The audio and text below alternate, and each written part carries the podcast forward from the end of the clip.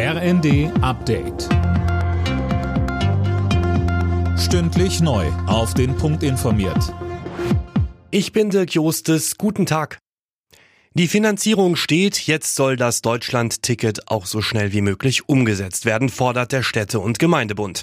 Mehr von Jana Klonikowski. Hauptgeschäftsführer Landsberg sagte der Rheinischen Post, er hoffe außerdem, dass es das 49-Euro-Ticket nicht nur im nächsten Jahr, sondern auch länger gibt. Am Abend hatten sich Bund und Länder darauf geeinigt, zumindest im kommenden Jahr die Kosten für das Ticket je zur Hälfte zu übernehmen.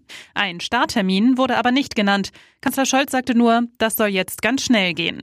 Niedersachsens Ministerpräsident Weil sagte, das Ticket werde bis zum Ende des ersten Quartals 2023 kommen.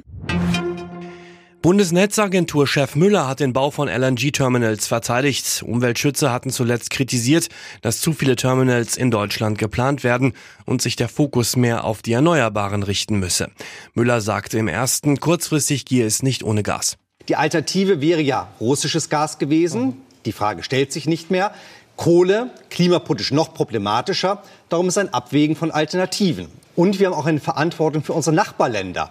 Österreich, Tschechien, die können gar keine LNG-Terminals bauen, weil sie keine Küste haben. Und traditionell ist immer auch Gas durch Deutschland in Nachbarländer geflossen. Das sollten wir solidarisch im Blick behalten. An den EU-Außengrenzen soll es Geheimgefängnisse für Asylsuchende geben. Wie unter anderem der Spiegel berichtet, werden die Menschen dort teils tagelang ohne Wasser und Essen eingesperrt und dann über die Grenze zurückgeschickt. Die EU-Grenzschutzagentur Frontex will davon nichts mitbekommen haben und ermittelt nun. Nach der Übernahme von Twitter durch Milliardär Elon Musk will nun auch Kanzler Scholz schauen, ob er sich von dem sozialen Netzwerk zurückzieht. Außerdem sollen Alternativen geprüft werden, sagte Regierungssprecher Hebestreit im Redaktionsnetzwerk Deutschland. Hintergrund ist die unklare Zukunft des Kurznachrichtendienstes. Nach zwei spielfreien Tagen starten heute die Viertelfinals bei der Fußball-WM. Den Anfang machen am Nachmittag Vize-Weltmeister Kroatien und Brasilien.